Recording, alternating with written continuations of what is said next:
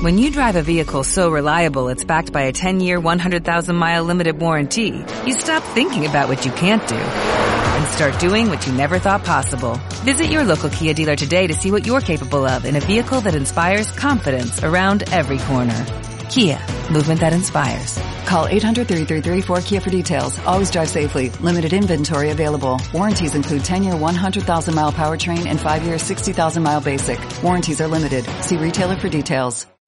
Bueno, tengo en línea precisamente a Luis Muñoz. Bienvenido a Frecuencia Deportiva aquí con Moncho Wester, Luis Molina, David Salayandía. Te saludamos. Primero que todo, Luis, a ver cómo estás tú y tu familia en esta época de coronavirus. Adelante. Bueno, un saludo a todos ahí, a David, a Moncha, a Luis, al Cine Erasmo, a los fanáticos del béisbol. Eh, gracias por la oportunidad y realmente me encuentro bien. Gracias a Dios, toda mi familia estamos bien aquí boxeando con la con el virus este, con la situación que está pasando en el país, pero dentro de la problemática estamos bien, gracias a Dios. Eh, yo no podía dejar pasar esta oportunidad en estos especiales que hemos hecho eh, de héroes del béisbol nacional porque yo te considero uno de esos héroes del béisbol nacional. Eh, posiblemente los más jovencitos no, eh, no te vieron jugar, pero realmente era, era fascinante a la hora que tú te, te parabas a batear allí, a dar cuadrangulares. Pero echemos el tiempo un poco atrás y hablar de, de la categoría juvenil. Eh, ¿Cuándo comienza a jugar eh, Luis Muñoz? ¿De qué categoría? Adelante. Bueno, sí, yo comienzo a jugar, yo jugué béisbol todas las categorías, pero antes de, jugar béisbol yo jugaba fútbol, hasta que un día eh, sacaban un equipo en Chorrera y yo me presenté. No había jugado nunca en ninguna liga y el, el que sacaba el equipo era Gato Brujo Salinas. Y él me preguntó que yo jugaba y yo le dije, no, yo nada más juego en birria. Y se dio cuenta que yo era izquierdo y me dio una manía de primera, me puse en primera y ahí comenzó la historia. Eh, luego de ahí pasé por todas las categorías. En ese tiempo no, no existía el programa de pequeñas ligas. Así que jugamos infantil, pony, juvenil, mayor, toda la categoría. Eh, categoría juvenil, ¿tú jugaste tu primer juvenil con cuántos años? Yo jugué mi primer juvenil en el 79 con, con 15 años, 15 iba para 16, porque los torneos juveniles son en enero, yo cumplo en noviembre. Así que yo jugué con 15 años en el 79, mi primer juvenil. Pude jugar 3, 79, 80 y 81. Y evidentemente fue, fue muy bien desde el primer año, ¿no? Bueno, realmente yo, yo pienso que mi primer año fue un año normal. No creo que destaqué tanto a nivel nacional. Batí alrededor de 260, 270. Ese año quedamos cuarto en el juvenil bajo la dirección de Monchi Wester eh, lo que me hizo explotar, creo yo, fue la continuidad que se dio ese año, puesto que, si mal no recuerdan, en el 79 fue la huelga de los jugadores, en el campeonato, en el, en el 80 no hubo juvenil, así que nosotros tuvimos que jugar en la mayor desde temprano. Y esa continuidad, eh, aparte de, la, de los instructores que teníamos, eh, me hizo ir desarrollando y, y tener el año que tuve en el 80 en la mayor. Cuando tú subes a la categoría mayor, eh, ¿tú has jugado ese mismo año juvenil o no? Sí, pero como dije, recuerda que en el 80, en enero del 80 no hubo juvenil por, eh, por efecto de la huelga de los educadores, así que el año escolar se extendió. Ese año el juvenil fue en agosto. Así que yo primero jugué juvenil en, eh, mayor en el 80 y luego juvenil en, en agosto de... de, de Caso extraordinario. Sí, sí, sí, sí. Y por eso yo, bueno, eh, un, una anécdota aparte, esto logré ser primero campeón honronero en, en, en, la mayor y luego campeón honronero en la juvenil el mismo año. Ponche Wester, tú dirigiste a, a, a, Luis Muñoz. Eh, ¿Qué tan fácil o qué tan difícil era dirigir a, a Duque? Bueno, era, era fácil, era fácil porque trabajar con Luis Muñoz y con otros peloteros, pero el caso específico de Muñoz es que tú trabajas con un pelotero, le vas explicando, tratando de ayudarlo en mejorar sus condiciones generales, porque no es solamente bateo, y eh, eh, el pelotero también se va ajustando y va haciendo la ajuste él mismo y tomando las decisiones, porque al final de cuentas las decisiones las toma el, el, el jugador. Lo que hace el instructor es le da eh, eh, la idea de lo que lo puede ayudar a, a, mejorar y trabajar con Luis Muñoz eso era fácil era un bateador natural era un bateador natural y lo que se tuvo que quizás ajustarlo un poquito eran pequeñas cuestiones y eh, pelotero que llegó a triunfar. Eh, lastimosamente, eh, y no voy a decir lastimosamente, sino por sus estudios, él tomó el camino también de estudiar. Hoy es un gran profesor, profesional, como lo dije, y eso uno lo tiene que evaluar también cuando uno eh, practica el deporte de la educación y el deporte tienen que ir de las manos. Luis, eh, cuando tú llegas al equipo mayor, con, ¿con quién tú tenías que disputar la primera base o no hubo tanto problema? Bueno, para mí era problema porque yo apenas tenía creo que 15, 16 años y ahí estaba Reluz y estaba un señor eh, apellido Figueroa que de Chame que fue el campeón bate del provincial, así que para mí era un reto eh, superlativo. Te puedes imaginar ese muchacho que, que venía de un torneo juvenil no tan exitoso a tratar de conseguir un puesto en un equipo con, con ese tipo de pelotero. ¿Cuántos años tú tenías cuando jugaste tu primer mayor? Yo jugué mi primer mayor en el 80, así que debía tener 16 años ya. Wow, 16 años jugando categoría mayor. Allí ustedes se dan cuenta, y para ese tiempo jugar mayor con 16 años era muy difícil, eh, la calidad de pelotero que era eh, Muñoz. Así que a ti te tocó banquear a Aníbal Reluz. Bueno, eso no se dio de una forma inmediata porque el primer año yo jugué como designado. Yo lo entendía porque Aníbal Reluz en ese momento era un pelotero de renombre en el país y muy importante en el equipo. Y yo lo que quería era jugar independientemente de donde me pusieran. Así que Monchi tomó la decisión técnica y creo que fue acertada de ponerme como designado. Ahí yo me mantuve eh, todo el 80. En el 81 eh, traté de convertirme en jardinero, creo que fue un error porque era un jardinero bien malo para que sepa. Me daban los batazos y yo corría para adelante y la bola iba para atrás. Pero ahí fui adaptándome hasta el año 82, cuando hicimos el equipo que le ganó a Cuba y luego fuimos al Mundial en Corea, que el chico me dijo que eh, mi posición era primera base y que yo tenía que jugar en la primera base. Así que en el 83 nuevamente con Monchi Wester, cuando llegamos al entrenamiento, yo dije, bueno, yo voy a primera base y bueno, hay historia, Aníbal se tuvo que ir para Santiago y yo me quedé con la primera base.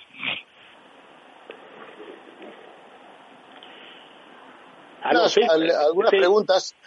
Eh, Dime, Monchi lo que iba a decir es, que hay que entender eso.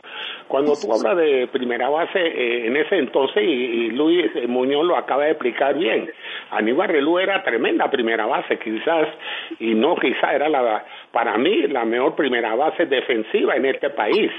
Y no no era no era, un pelotero muy inteligente jugando hay que decirlo de esa forma. Pero uno tenía que aprovechar el bate de Luis Muñoz. Muñoz tenía tremendo bate eh, a los 16 años entonces como había eh, el bateador designado Muñoz fue bateador designado ese año y hizo un gran trabajo. Eh, quizás él diga que no, pero hizo un buen trabajo para un muchacho de 16 años y de vez en cuando jugaba la primera se trató de que él jugara en los jardines también para tenerlo jugando regularmente, pero él lo dijo muy bien y, como el día anterior, comenzando la entrevista, él, eh, su posición eh, era la primera base, que eventualmente fue la posición que jugó durante toda su carrera de, pelotero. Eh, ¿Y alguna vez tú recibiste algún tipo de ofertas para firmar pelota profesional? Bueno, es, esa, esa es la pregunta clásica. Te voy a ser sincero. Yo, esto, ya grande, grande, te estoy hablando hace 10 años atrás, eh, me enteré de las ofertas. En su momento yo no me enteré. Yo lo único que recuerdo fue que una vez cenando en la casa, mi, mi papá me preguntó si yo quería firmar. Yo le dije que sí y esa conversación no se dio más. Muchos años después, más de 20 años después, en otra conversación, mi papá contó que recibió oferta de los Yankees, creo que también recibió oferta de Texas, y él consultó, creo que también con Monchi, con Mamavila, con, con Marco Cobo, y mi papá lo que le pedía a los scouts era que me pagaran la secundaria porque yo estaba en quinto año en el colegio Pedro Pablo Sánchez, que me pagaban, que me pagaran lo que quedaba de la secundaria y que me pagaran la universidad, pero ellos solamente ofrecían universidad. Y mi papá dijo, bueno, si ustedes solamente ofrecen universidad van a tener que esperar que él termine secundaria. Y no me esperaron. Yo, cuando yo estaba listo para firmar yo solo, ya con 18 años, que era, creo que era ya muy viejo para el sistema y nunca más esto llegó una oferta. Esa es la historia real de lo, de lo que puede haber pasado ahí. Oye, eh, también como y abrimos las líneas ¿eh? en el 378 27 11 12 13 y 14 para sus preguntas y comentarios hay muchas anécdotas. Y uno que también tiene muchas anécdotas y que está en línea en este momento, pero allá en Estados Unidos es Aurelio Moreno. Aurelio, Moreno. Adelante, Aurelio. ¿Cómo están? Un abrazo, un saludo a todos. Luis Molina, Monchi, David y mi gran hermano, y mi gran guía y mi gran ídolo, Luis Muñoz, el Duque de la Destrucción. Jugaste, jugaste con Luis Muñoz. Mira, yo vi a Luis Muñoz jugando, yo desde las gradas y yo lo veía él jugando y lo veía como un, como un grandes ligas, como si fuera Reggie Jackson. Y yo decía, esto, este es mi pelotero preferido, yo algún día quisiera jugar con él. Se me dio la oportunidad. En 1984 fue el primer torneo nacional que jugamos juntos y ahí compartimos muchos campeonatos nacionales. Siempre lo consideré a él, siempre lo consideré a él como un ídolo, como un guía, como una persona eh, que me inspiró mucho a jugar béisbol, que me enseñó mucho y como un gran líder, pelotero completo. Mucha gente piensa que Luis Muñoz era solamente poder. Luis Muñoz ganó campeonato de bate, Luis Muñoz era jonronero, Luis Muñoz sabía correr las bases. La gente no sabe que Luis Muñoz era un gran corredor de bases era un pelotero inteligente con un IQ de béisbol excepcional, un gran líder y para mí personalmente un gran amigo también. Muchas gracias. Eh, Luis, eh, obviamente que tú jugaste más partidos en casa por, por los vaqueros, pero ¿había algún estadio que te, que te gustara batear más? el Olmedito Soleil. Se da gusto ahí. Yo, yo no dormía la noche donde que íbamos para allá, por general siempre daba dos ahí. Nunca pude dar tres, pero había que hacer swing nada más. Yo recuerdo que el chico nos decía, cada vez que ustedes dan una bola alta, tiren a la bola que esa bola va a salir, y así era. Así que para mí jugar en, eh, con todo respeto, claro está, en el menos Solé, esto era divertido, era mi, mi, mi terreno favorito y, algún algún algún lanzador que, que, te sintieras incómodo a la hora de batear, que te daba problemas para poder conectarle? Bueno, sí, a mí se me dificultaba mucho batearle a, por, por ejemplo, a Johnny Córdoba. Eh, me dio bastantes ponches. Eh, otro que se me dificultaba bastante era Eddie González, ya que tenía un control extraordinario en la esquina afuera, y esa era una de mis debilidades. Ahí yo le di poco hojita a él, así que Víctor Mendoza. esos tres te puedo decir que eran los, lanzadores que me costaban un poquito más, pero de todo el que me costaba más era Johnny Córdoba. Aurelio, Aurelio Moreno, eh, tú jugaste con el equipo del oeste del 80 y algo para arriba. ¿Cuál tú consideras que ha sido el mejor equipo de Panamá Oeste en categoría mayor? De los equipos en los que jugamos, ese primer año, el 84, era un equipo muy completo, yo era un, rookie y era un equipo eh, prácticamente con los peloteros eh, después de la, de la época de cuando salieron los Reluces, salieron los Espinos y salió eh, Cano, que se fueron a Veraguas, queda, quedaron el resto de estos peloteros con Ricardo Barría, con Luis Muñoz, con el Pato González, con Ricardo Barría, con Nelson Montesa. Ese para mí fue quizás el equipo más completo que tuvimos yo era un novato, yo era jardinero izquierdo en ese tiempo, y imagínate, yo era el jardinero izquierdo, el central era eh, Culebra Jiménez y el raifil era el Gato González. Yo creo que ese ha sido uno de los mejores jardineros, estos equipos que, que yo pude ver. Eh, Fermín Batista era el receptor, Muñoz primera, Barría segunda. En ese año tuvimos a, a, eh, Fossati, era nuestro, nuestro campo corto. Ese equipo fue un muy buen equipo y y tuvimos muy, muy buena experiencia. Para mí, llega a haber sido el equipo más completo con el cual yo jugué en el oeste. También el 85 fue un gran equipo que, tuvimos grandes juegos y, y, muchachos como Daniel Sánchez ya habían subido a la, a la, selección, eh, Fernando Díaz, y le dieron un tremendo eh, eh, profundidad al, al picheo. siempre era muy competitivo. Canal al Oeste no era fácil. Nosotros jugábamos duro, no teníamos a veces mucha apoyo a nivel de, de, patrocinio, a nivel de que no era un equipo que sea muy sexy, pero era un equipo que todo el mundo sabía que cuando salíamos al terreno íbamos a jugar duro, íbamos a jugar, salir a ganar. ¿Te parece, Luis, Muñoz, que eh, esos, la década del 80 tuvo los mejores peloteros de Panamá Oeste? Sí, yo creo que la época del 80 fue la época dorada del béisbol, no solo en Oeste, sino a nivel nacional, ya que en esa época eh, casi todas las provincias tenían equipo competitivo. Panamá Este no fue la excepción. Así que te puedo decir que en la década del 80 ha sido la mejor época de Panamá Oeste, en particular en la producción de peloteros. David, David, David. Adelante, Monchi. Sí, lo que pasa es que esa época fue una tremenda época en el béisbol de Panamá Oeste. Los dirigentes, los dirigentes que tuvieron en Panamá Oeste eran dirigentes que hacían ligas las ligas se hacían, las ligas distritoriales. Estos muchachos jugaban mucho béisbol porque se jugaba juvenil y se jugaba categoría mayor. Y recuerdo bien los dirigentes eh, de Panamá Oeste, estaba Mapril Montenegro, estaba el señor Chevo Martínez, ¿no? Muñoz, estaba el papá de, de, de, de, Luis Muñoz, estaba ahí, estaba estaba eh, el que vivía en Villa Rosario, eh, Achón. Achón también fue dirigente ahí, el señor Achón que ya falleció, y en fin, habían dirigentes ahí que hacían ligas, hacían ligas de béisbol y ahí se jugaba béisbol durante todo el año.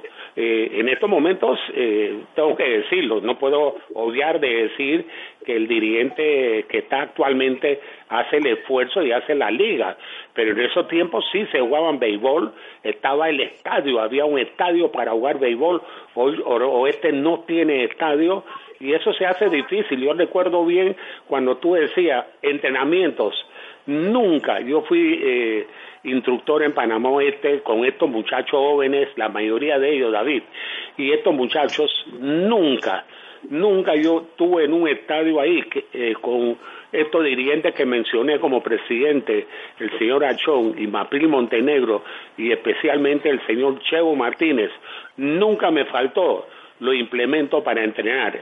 El papá de Muñoz también estaba ahí, siempre estaban en los estadios atendiendo las ligas y la práctica. Eso me lo puede desmentir Luis Muñoz, si no fue así en esos tiempos que ellos jugaban béisbol durante todo el año.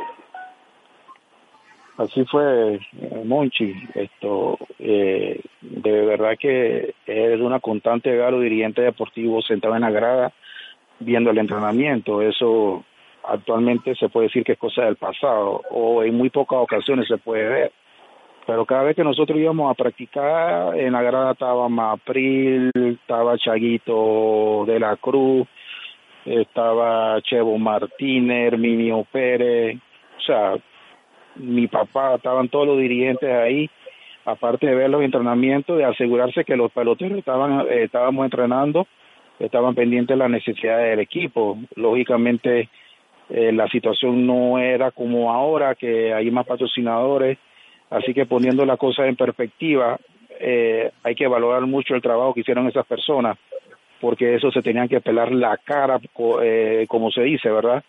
Para conseguir recursos para la liga. Y se jugaba mucho béisbol en chorrera, y a la gente le gustaba jugar béisbol en chorrera. Yo realmente yo no recuerdo, en, en el caso particular mío, haber faltado a un partido de la liga distritorial en la época que yo jugaba menos en la liga provincial y mucho menos en los entrenamientos. Así que era una época en que se respiraba béisbol, en que se jugaba porque te gustaba, eh, no era por lo que te iban a pagar, que no lo estoy criticando, pero estoy poniendo las cosas en, perspectiva. Y así nos desarrollamos. El béisbol para nosotros fue una forma de vida, David. Eh, que lo comenzamos a aprender en el caso particular mío de que Monchi llegó a Oeste porque te cuento que eh, te pongo un ejemplo. Cuando cuando nosotros bajábamos a un restaurante en el interior Mochino decía, usted puede entrar en el bus como quieran, quieren que esté en calzoncillo, estén en calzoncillo, pero cuando se bajan a un restaurante, usted tiene que ponerse pantalón largo, suéter con, con, con manga y zapatilla, porque hay que respetar el restaurante y eso yo lo aprendí desde, desde bien temprano y fueron una de las cosas que yo traté de inculcar a todo mi equipo cuando me convertí en entrenador porque el béisbol es algo más, el béisbol es una forma de vida, te enseña valores, te enseña a respetar y de esa forma fue que yo viví la pelota en la época que me tocó jugar. Aurelio Moreno. David, te puedo hacer una, una, dos anécdotas rapidito de los tiempos que jugamos con, con Luis Muñoz.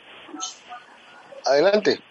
Mira, una vez estábamos jugando en Chiriquí y al día siguiente teníamos que jugar en Chorrera. Cuando veníamos bajando de Chiriquí, apenas saliendo de Chiriquí, y Luis se debe acordar bien de esta anécdota, había una protesta, había un grupo de, campesinos que cerraron la Interamericana y a pesar de que nosotros le, tratamos de explicar de que éramos el equipo del oeste y que teníamos juego esa noche en Chorrera, cerraron la calle y no nos dejaron pasar. Eh, la protesta duró casi como hasta las 2 de la tarde y nosotros estábamos preocupados porque porque no íbamos a llegar a tiempo al juego.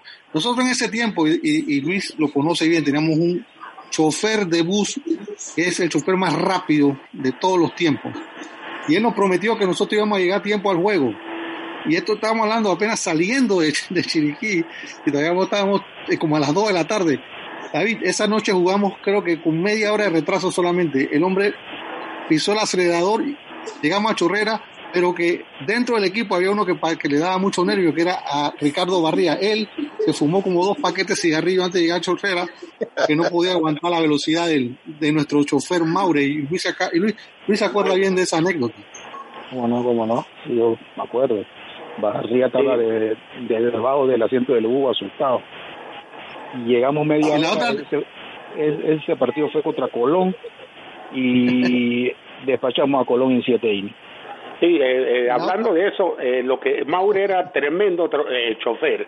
Yo recuerdo esos tiempos, Maure, los dos mejores choferes que yo he tenido en béisbol aquí en Panamá, Maure y Baba. Baba con Panamá, no no no puedo olvidarme de decir a Baba de con Panamá Metro, que tuvimos que empujar con él también.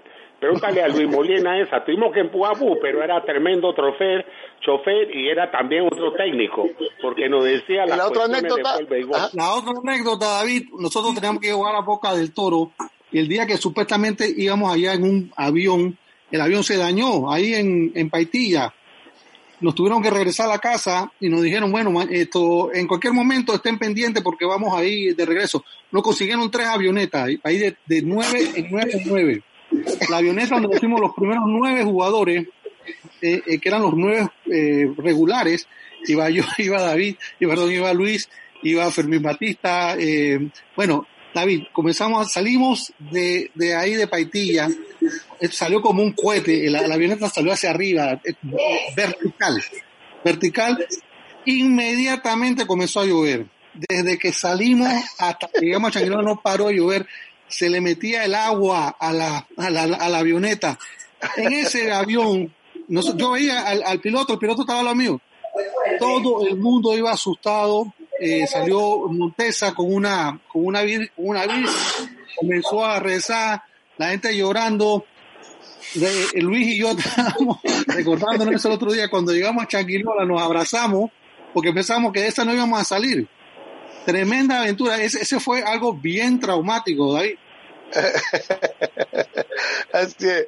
Pero era una década, una década del 80, donde realmente, y claro, cada, cada cosa en su momento, pero jugar en la década de los 80 fue un honor para todos estos peloteros, en estos, eh, realmente para, también para los de Panamá Oeste, porque en esa época, es cierto, tenían buen equipo, pero tenían que enfrentarse a Herrera, a Chiriquí y a Panamá Metro, que eran los que mandaban esa, en esa década. Eh, Aurelio, Luis. Bueno, sí, esto, realmente que fue un honor y he tenido la suerte de, estar en el béisbol por varias décadas y, me quedo con la de, con la del 80, ¿verdad? Y nosotros este, fuimos subiendo poco a poco y, nos hicimos respetar a punta de huevo, porque como tú bien dices, eh, habían equipos como Chiriquí, Herrera, Los Santos, Panamá Metro, te voy a decir la verdad, en esa época habían 6, 7, 8, no es como ahora que tú comienza el torneo y ya tú sabes quién va a la final. En esa época eso era impensable. Había que jugar, había que jugar duro y había que ganar en el terreno. Pero sí, yo me siento bendecido en ese sentido, ya que mi carrera como pelotero pude jugar con los mejores técnicos de este país. En la infantil jugué con Gato Brujo, en la Pony jugué con, con, con Mamadila, en la juvenil jugué con Marco Co y Ramón Wester, en la mayor jugué con Ramón Wester, con Chico Gerón, con Adela Carrasquilla. Así que a todas esas personas, eh, todas en su momento tuvieron un impacto muy importante en mi carrera como primero como pelotero y luego como persona, pero especialmente Ramón Wester, esto eh, te puedo decir que fue como el que más me marcó y su enseñanza y su forma de ser fue lo que yo traté de, como te dije, adoptar y llevar eh, luego que me convertí como técnico. Sí, me pregunta, me pregunta Isidro Herrera en el Twitter, arroba David Salayandía, eh, ¿qué estatura tiene Luis Muñoz y cómo le fue cuando se enfrentó a Flacobal Hernández? Bueno, eh, yo mido 1.77, ¿no? Y con Flacobal Hernández te puedo decir un antes y un después. Cuando Flacobala jugó, con mucho respeto, no era un pitcher de primer, de, primer nivel. Eh, y en esa época, esto, yo bastante bien. Las cosas se le complicaron al país con Flacobala. Y digo al país porque a todos los bateadores se le complicó cuando Flacobala comenzó a tirar el tenedor. Flacobala cuando comenzó a tirar el tenedor fue otro pitcher muy distinto a cuando él comenzó.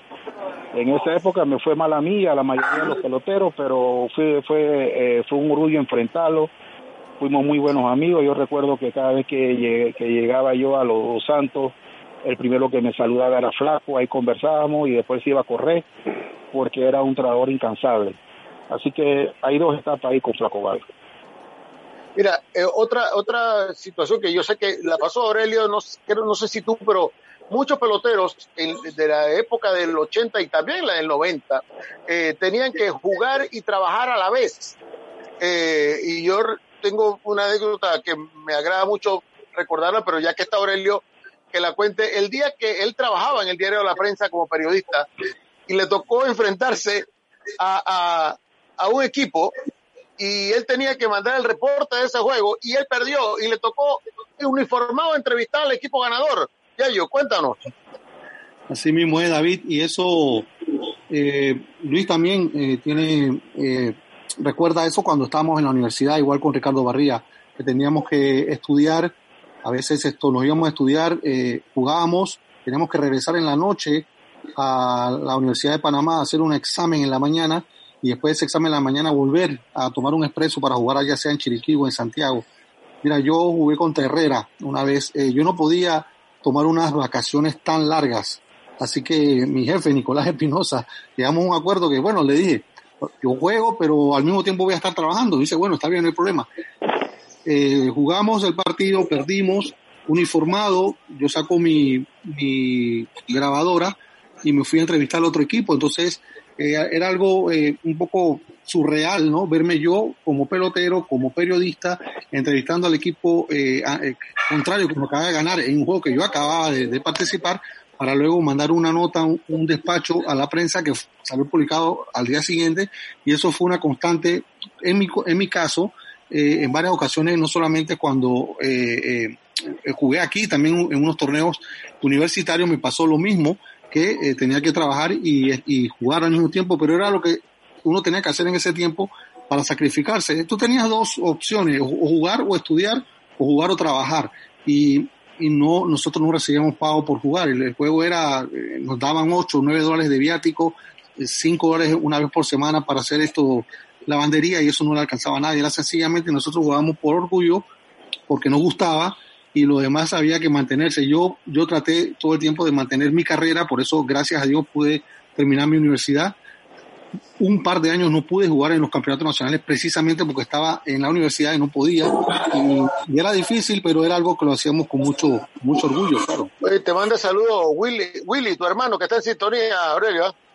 Ah, gracias, gracias, saludos, hermano. Dice, dice, dice, dice eh, Willy que dice, uno de los mejores, para mí Luis Muñoz uno de los mejores eh, jugadores más completos que ha tenido el béisbol nacional. Eh, y dice, el karma de Panamá Oeste en los 80 fue eran imbatibles en la temporada regular, pero cuando llegaban a la semifinal o final se descuadernaban. eso, dice, eso, dice, dice Willy. Eh, anécdotas. Eh, David, Adelante, hay, que, hay, hay, que decir, hay que decir, y tengo que decirlo, eh, cuando uno habla de Aurelio Moreno, ese era un prototipo de pelotero que jugaba duro. Él se ponía bravo cuando, cuando no bateaba un hito, cuando no ayudaba al equipo, pero no, no eh, molesto con él mismo porque él no hacía el trabajo.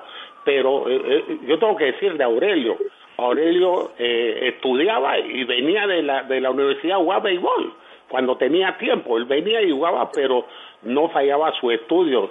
Pero él era un pelotero agresivo que quería ganar, era un ganador. Y ese así fue que se, que subió el oeste en el béisbol, subió con ese ese prototipo de pelotero. Cuando yo yo recuerdo y como lo decía Muñoz en antes y lo digo a Aurelio, cuando tú hablas de un Ricardo Barrea, estos muchachos subieron a la mayor a los 16 años.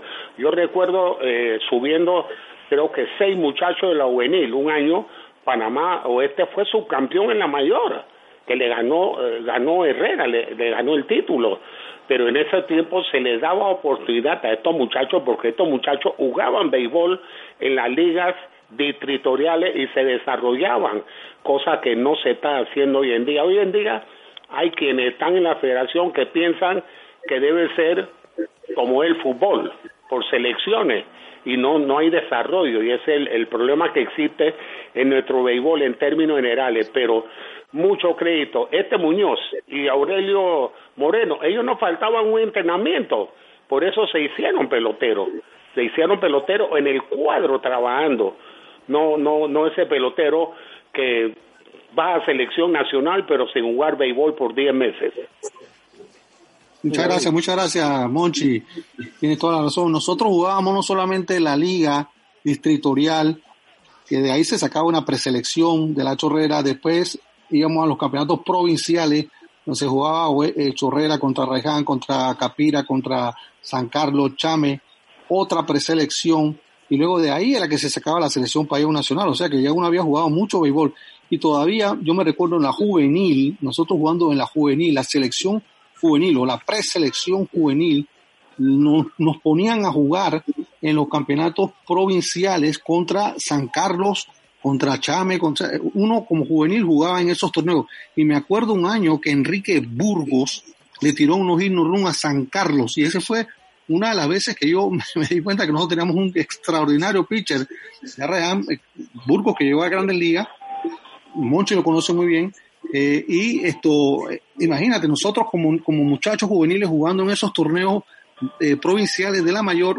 nos, nos preparaban extraordinariamente para cuando ya venía el torneo está muy bien. Y, y, en parte eran ideas de los de todos esos dirigentes que Monchi ha mencionado y el trabajo también de los de los instructores que nos que nos daban a nosotros allá. Oye, Luis Muñoz, eh, me preguntan aquí, ¿cómo hiciste un año para estar como técnico de Panamá Oeste en la intermedia, Herrera en la juvenil y Colón en la mayor, todo en la misma temporada? Lo, lo que hay que decir también, David. Espérate, Monchi, que... déjame que me conteste acá, Muñoz, dale. Sí, lo, lo que pasa es que eh, no fue Herrera, creo que fue Coclé. Eh, Coclé en la, en la juvenil y en la mayor, no, en la, en la juvenil, eh, eh, oeste en la pequeña liga y creo que Colón en la mayor. Lo que pasa Ajá. es que eh, eh, yo trabajaba en ese tiempo en, en Pan Deporte y como Coclé eh, y Chorrera están cerca, yo eh, compartía el tiempo con, lo, con, lo, con los dos equipos. Yo practicaba en la mañana acá en Chorrera, en la tarde estaba en Agua Dulce. Y cuando se acabaron esos dos torneos, esto me contrató Colón y ahí, pero el Colón ya yo fui prácticamente cuando cuando el torneo iba a comenzar, que me llamó Gustavo Zapata para que fuera su, su, su asistente así que yo no participé de, lo, de los entrenamientos prácticamente en Colón. Y dice, dice aquí que también que, que cuentes como cuando dirigiendo a Herrera, te tocó eliminar a la juvenil de Panamá Oeste. Bueno, sí, eso fue una historia eh, algo conflictiva en la que realmente no hay que entrar, pero lo cierto es que el último partido, eh, Herrera contra Panamá Oeste, yo diría Herrera en la juvenil y nos tocaba jugar contra Panamá Oeste, ya estaba eliminado creo que en la, en la ronda de los cuatro y se estaba peleando Panamá Oeste contra Chiriquí, eh, el, puesto para ir a la final contra Metro. Chiriquí creo que era dirigido por Martín Crespo.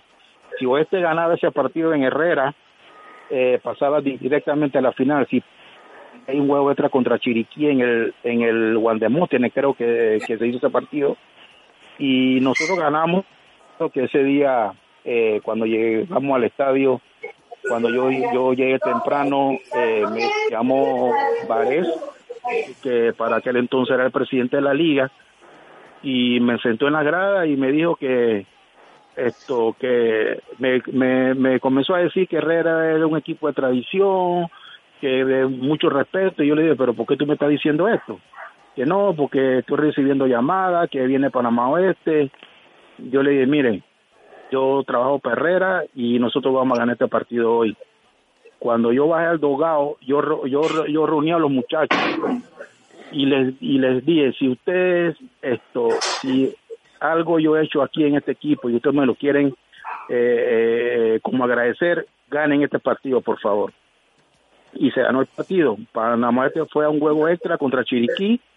Chiriquí ganó y fue a la final contra Panamá Metro. Y me preguntan acá, me dicen acá que por favor si puedes contar el día que conectaste tres cuadrangulares allá en el Justino Salinas eh, y a qué equipo fue. pregunta Víctor Julio. Eh, allá en Chorrera. Sí, mira, eh, eso fue contra Chiriquí en el un 3 de marzo del 80 y, del 86, si mal no recuerdo.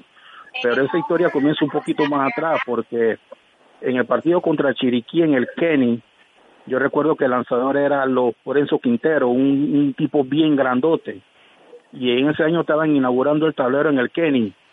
Y cuando Lorenzo Quintero levantaba esa mano, la mano se le metía en un foco que estaba en el tablero y yo no veía bien la pelota. Y yo le, y yo le dije a, Tojeiro que mandara a apagar ese foquito porque yo, yo no lo veía bien.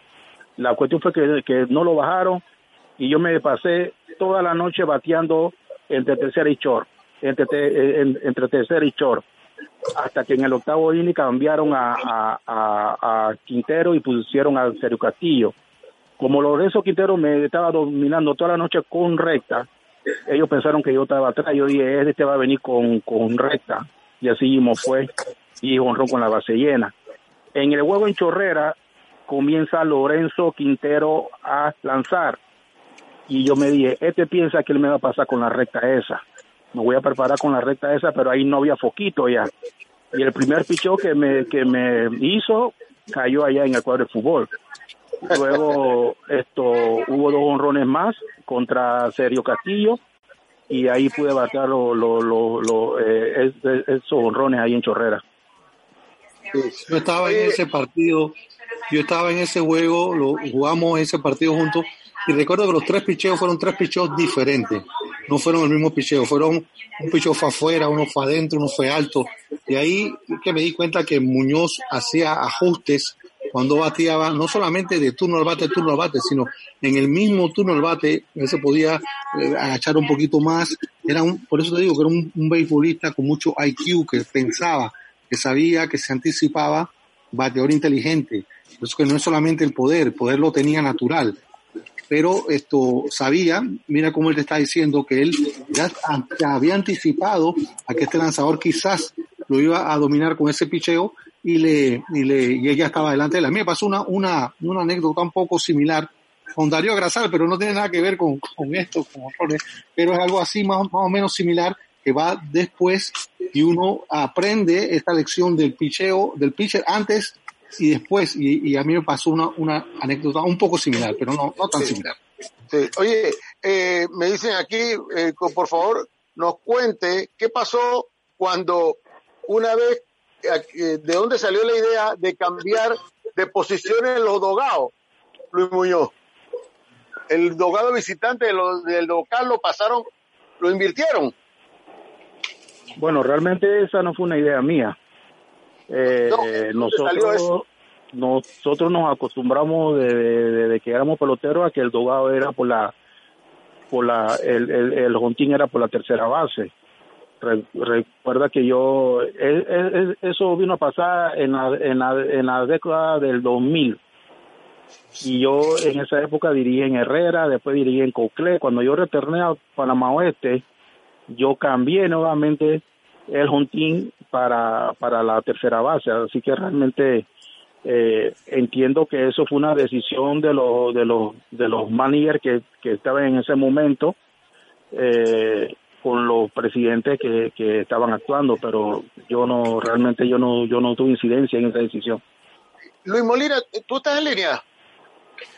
Sí, correcto. Sí, oye, eso del dogado no fue cuando, cuando Aníbal Relú estaba dirigiendo un equipo y, luego le cambiaron el dogado, eso no fue.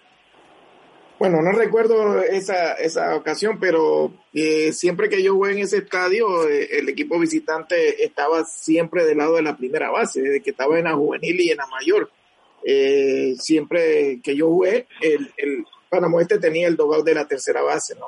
Eh, después lo ah. cambiaron, no, no jugué en el tiempo que lo cambiaron, pero yo recuerdo que siempre jugué en ese estadio como visitante del lado de la primera base. David. Ajá. Ya recuerdo a, a, qué tú te refieres.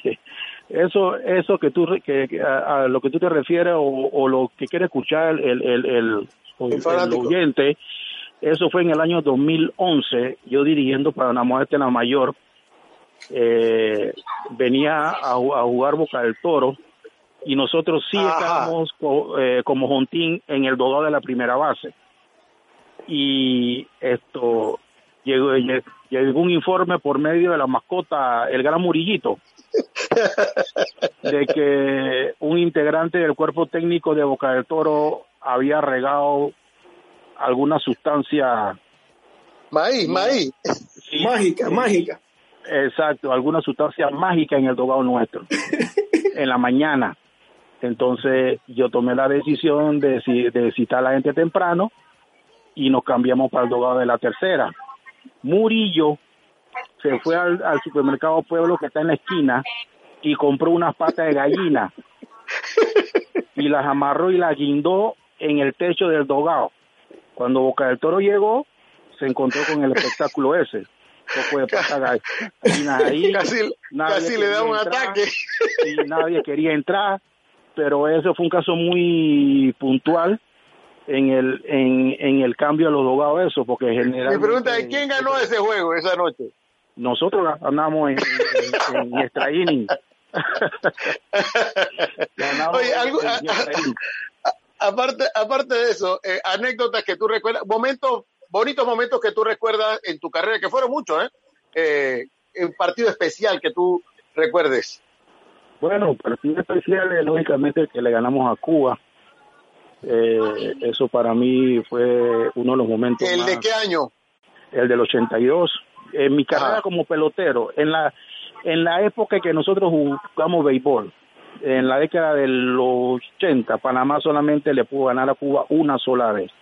Panamá volvió a ganarle a Cuba cuando se incorporaron los profesionales en el tiempo, ya cuando vino Lenin Picota, cuando vino Enrique Burgo, entonces en esa época, pero en la época netamente aficionada, Panamá solamente le pudo ganar a Cuba una sola vez. Era casi imposible ganarle a Cuba. Era casi imposible porque ellos eran profesionales y, nos, y nosotros éramos amateur al 100%. Ese es el momento más grande que yo he tenido en la pelota, el momento más emocionante, pero también eh, recuerdo una vez en Los Santos, eh, estábamos jugando en el año 81, estábamos, eh, estábamos jugando Pepper como a, la, como a las 7 y la luz se va.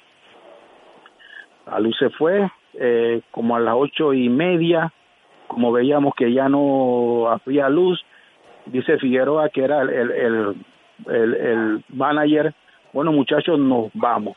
Cuando estamos en el bus, la luz llegó y se subió al bus eh, el presidente de la Liga de los Santos, Eutorio Bernal. Y decía, eh, Figueroa, va, los muchachos, mira que el estadio está lleno, porque de la, de la, de la grada no se iba nadie, el estadio estaba lleno. Y baja los muchachos, mira que, que el estadio está lleno, y Figueroa se paró y nos dice, muchachos quieren jugar.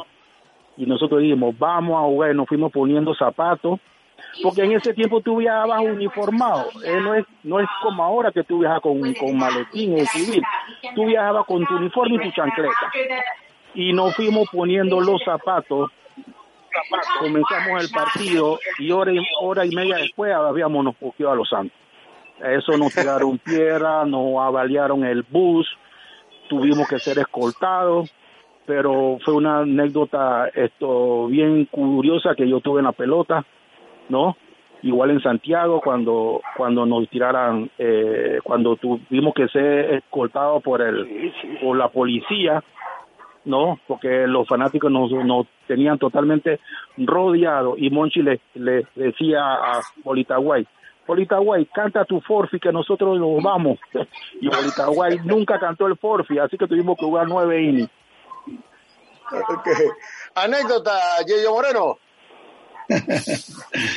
muy bueno, esto todo lo que estoy escuchando me, me, trae muy buenos recuerdos. Mira, yo tengo que decirte algo muy especial que a mí me, me esto y esto es particular, es personal. Nosotros jugamos en un torneo centroamericano y del Caribe en La Habana, Cuba, en ese estadio de, latinoamericano donde Luis había ganado anteriormente ese juego contra, contra Cuba, pero fue un torneo eh, latinoamericano, eh, centroamericano y Caribe universitario. El equipo de nosotros era una selección nacional y dentro de esa selección estaba obviamente Luis Muñoz. Eh, ahí pasó algo que a mí me, inspiró mucho dentro de mi, de mi carrera. Eh, quizás Luis no se acuerda, pero yo jugando contra Cuba, y nos estaba lanzando un pitcher zurdo, no recuerdo su nombre, pitcher esto, muy mañoso, tiraba, tiraba de todo, tiraba tenedor, tiraba cambio, tiraba curva, tiraba slider. Yo creo que me tiró todos los lanzamientos que tenía, un, turno al bate como de 10 o 11 lanzamientos. Y al final, yo clásico, clásico, le doy mi hit para right field clásico, y, y fue un buen turno al bate. Cuando yo llegué a primera, se acabó el inning, cuando yo voy de regreso al dogado, Muñoz venía con mi manilla, él la digo porque estaba en primera base y me dice, nosotros nos llamamos Willy, él me dice Willy, yo le digo Willy, y él me dice a mí, un buen tremendo turno al bate, Willy. Eso para mí significó muchísimo que él, él, que era para mí mi ídolo, me dijera que yo había tenido un tremendo turno al bate. Y ese era Luis Muñoz, ese era el pelotero que dentro del juego siempre era un líder, siempre era una persona que te inspiraba, que te ayudaba. Para mí, yo jamás me olvidaré de ese momento en que él me, me, me, dijo que yo había hecho un buen, un buen trabajo, para mí significó mucho. Luis Molina, eh, Luis eh, Muñoz, ya. Y después, de eso, y después de eso Luis me robó un peluche, pero bueno, eso es otro cuento. no, hay bastante, hay bastante cuento que ya, y, y cerro con uno nada más, porque ya sé que nos vino el tiempo encima. Eh, obviamente jugar en, en, Matuna, como se llamaba antes, después de Justino Salinas, era, era siempre el que no conoció al cojo. ¿Cuántas veces el cojo te dijo, compra robo, Luis Muñoz? El cojo ya yo, a veces yo lo quería matar, porque nadie lo aguantaba de que comenzaba el juego, te comenzaba a decir sobrenombre, a gritarte, ponchate, ponchate, corre, corre, o sea, nos volvía loco, pero era una figura folclórica dentro del estadio que daba alegría a la gente eh, no me crea que, que, tuvimos varios encontrones porque yo muchas veces sentí que él me estaba faltando el respeto, ¿no? Porque en ocasiones se pasaba, ¿no? Pero hasta ahí, eh, nunca fue a más. Eh, con el tiempo aprendimos a ser amigos, a respetarnos, ¿no? Y como te digo, fue una figura muy folclórica y muy importante en la vida de todo lo que coinvivimos esa época ahí en el Estadio Matuna. David, David, el cojo una vez hizo una carrera con Monchi Wetter. Para la, y al, saludo al amigo Humberto Castillo, porque este mismo celular que estoy usando con la, con la aplicación de Zoom, eh, Humberto Castillo, que supongo que debe tener algunas anécdotas también. Pero dándote las gracias, eh, eh, Luis Muñoz, también a Aurelio Moreno por, por estar aquí en este programa. Hay muchos cuentos todavía por echar, así que vamos a seguir hablando en otras ocasiones. Gracias a los dos por, por participar en Frecuencia Deportiva. Muchas gracias. Gracias, a ustedes, gracias. Bueno. En Sherwin Williams somos tu compa, tu pana, tu socio, pero sobre todo somos tu aliado, con más de 6.000 representantes para atenderte en tu idioma y beneficios para contratistas que encontrarás en aliadopro.com. En Sherwin Williams somos el aliado del PRO.